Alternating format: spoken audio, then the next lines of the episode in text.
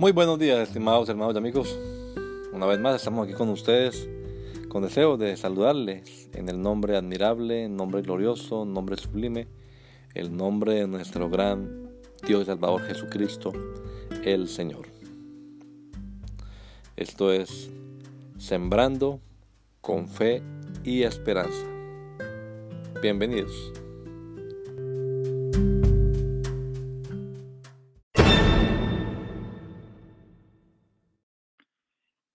Comunión. Siendo uno solo el pan, nosotros, con ser muchos, somos un cuerpo, pues todos participamos de aquel mismo pan. Primera los Corintios 10, 17. Menospreciar la comunión eclesial es muy delicado. Este verso, junto con el inmediatamente anterior, enfatiza la unidad de Cristo y su iglesia expresada en el simbolismo del pan de la cena del Señor, un solo pan. Esa misma unidad del cuerpo de Cristo aparece más adelante en esta misma carta, pero ya en relación con los dones espirituales. Acá lo que se resalta es la comunión de los creyentes basada en que aunque los hermanos son muchos, sin embargo son un solo cuerpo y por lo tanto están participando de un mismo pan, el cuerpo de Cristo. La analogía es muy diciente, pues la iglesia es un cuerpo y para que funcione bien, será indispensable la comunión de los miembros que la conforman. No hay otra manera. Los miembros somos interdependientes uno de los otros. No independientes, sino interdependientes. Es decir, dependemos los unos de los otros. De tal modo que, como se dice más adelante, la mano no puede decir al ojo, no te necesito. Así que quien rompe con la comunión eclesial no tiene ni idea de lo que hace. Que el Señor Jesucristo nos regale a todos un hermoso día hoy. Maranata. Gracia y paz. Fellowship. Because there is one loaf, we who are many are one body, for we all share the one loaf. 1 Corinthians 10 17.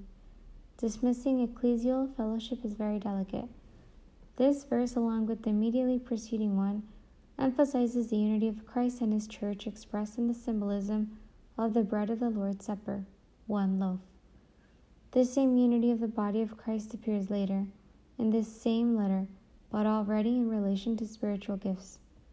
What stands out here is the fellowship of believers based on the fact that although the brothers are many, they are nevertheless one body and therefore they are participating in the same bread, the body of Christ. The analogy is very different. The church is a body, and for it to function well, the communion of the members that make it up will be essential. There is no other way. Members are interdependent on each other, not independent, but interdependent. In other words, we depend on each other in such a way that, as stated later, the hand cannot say to the eye, I don't need you. So whoever breaks with ecclesial communion has no idea what he or she is doing. May our Lord Jesus Christ give us all a beautiful day. Grace and peace. Comunhão. Pois nós, embora muitos, somos um só pão, um só corpo, porque todos participamos de um mesmo pão.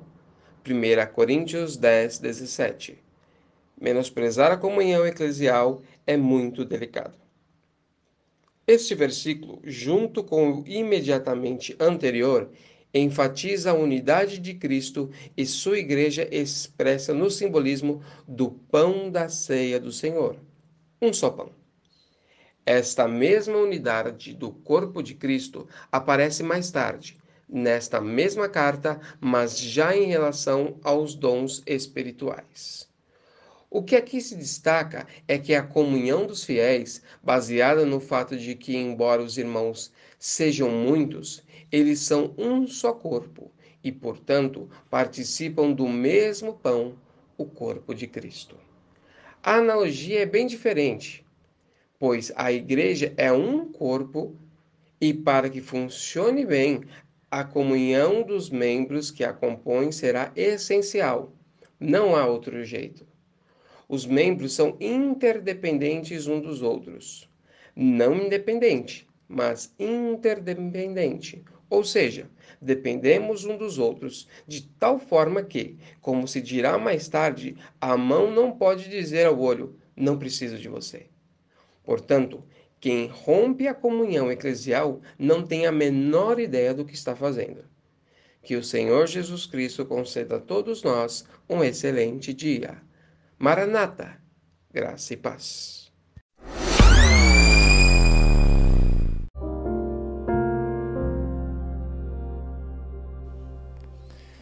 La Iglesia Pentecostal Unida Latinoamericana en Baltimore nos estamos reuniendo en la 8301 Liberty Road. 8301 Liberty Road, Windsor Mill, Maryland 21244. Y nuestras reuniones son los días domingo a las 8 de la mañana. Domingo 8 de la mañana tenemos el servicio de adoración, alabanza y enseñanza de la palabra de Dios. Venga juntamente con su familia y allegados serán todos bienvenidos a nuestra reunión dominical. Recuerde, Jesucristo es el verdadero Dios y la vida eterna. Primera de Juan 5:20.